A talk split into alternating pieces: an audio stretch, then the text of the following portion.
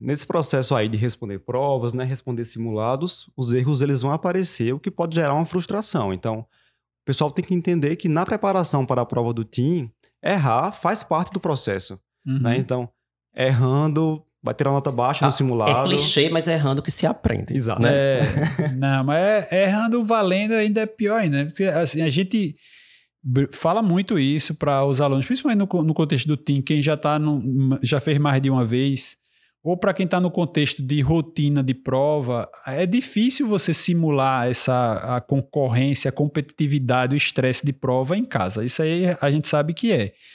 É, então, se você já fez o TIM antes, é, checa a prova que você fez, checa as questões que você errou, porque o erro marca tanto a memória da gente, né? Que a gente acaba dizendo, ó, aquilo ali que eu errei uma vez, eu me lembro da questão que eu errei lá no vestibular e tal, e o cara vai acabar é, memorizando aquilo ali por, por essa questão emotiva da, da coisa, né?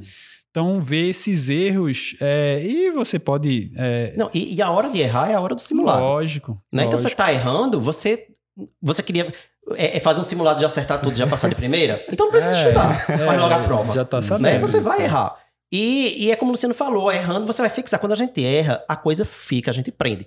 E eu acho que uma coisa importante também é você sempre, resolvendo provas antigas, ver onde é que eu tô errando mais. Não, olha, em tireoide eu tô me saindo muito bem. Eu tô acertando muito, mas em adrenal eu tô errando muito. Então você tem que. na- aí já volta pra parte da metodologia.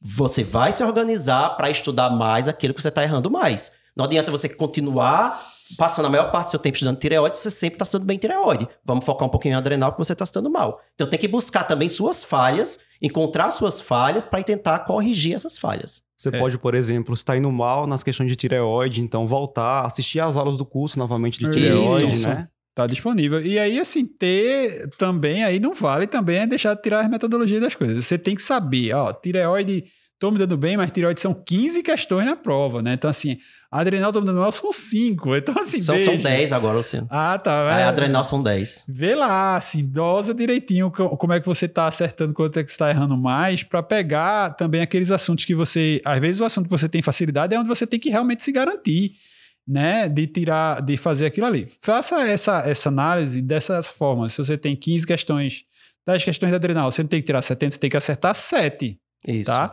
Se você acertar essas seis, você vai estar devendo uma. Você vai ter que puxar uma questão de outra, de outra área aí para se recuperar, tá certo? Então, de tireoide são 15, você tem que acertar 10, 11, pelo menos 11 para chegar nos, nos 70% e já ter essa, essa possibilidade. Se você acertar 13, 14, 15, ótimo, você já criou ali uma sobra para errar as questões do outro tópico. Nem vale dizer, ah, eu me garanto vou acertar as 15 de tireoide, porque na hora, né, acaba caindo alguma coisa ali que você É, sempre, sempre caiam. não sabe.